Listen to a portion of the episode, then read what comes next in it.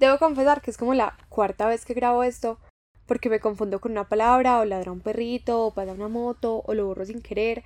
Y justo se me vino a la mente una historia que vi esta semana de Susi Rabe, la de de Tía. Susi, te amo. Ella decía algo como que no entiende por qué nos exigimos tanto la primera vez que hacemos algo. Es como es la primera vez, no tiene que salir perfecto. De hecho, no va a salir perfecto. Así que ya, esto va a salir sí o sí, sin importar los errores que pueda tener. Prometo que ya para los próximos episodios tendremos un poquito más de producción.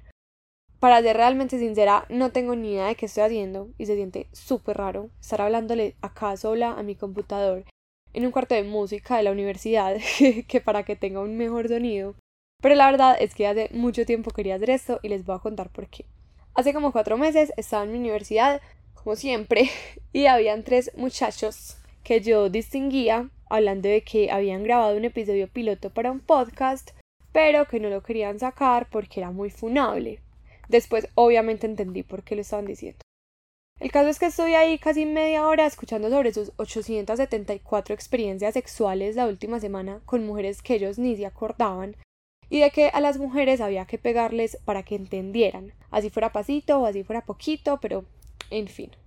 En ese momento yo dije como, bueno, si esos idiotas pueden grabar un podcast, con seguridad que yo también. Y la idea me dio vueltas y vueltas en la cabeza todo este tiempo. Otra cosa que me motivó muchísimo es que esta semana hablé mucho con mis amigos de las ganas que tenía de hacer esto y nadie lo cuestionó o se burló o dijo que eso era muy difícil, sino que al contrario todos dijeron que muy brutal, que en qué me podían ayudar, que cuando salía, que ya lo querían escuchar y eso me hizo pensar en dos cosas. La primera, que tengo los amigos correctos. Y la segunda, que esto de pronto hiciera para mí. Porque yo soy esa amiga que no se calla, que habla hasta por los codos y que si no habla le salen letreros.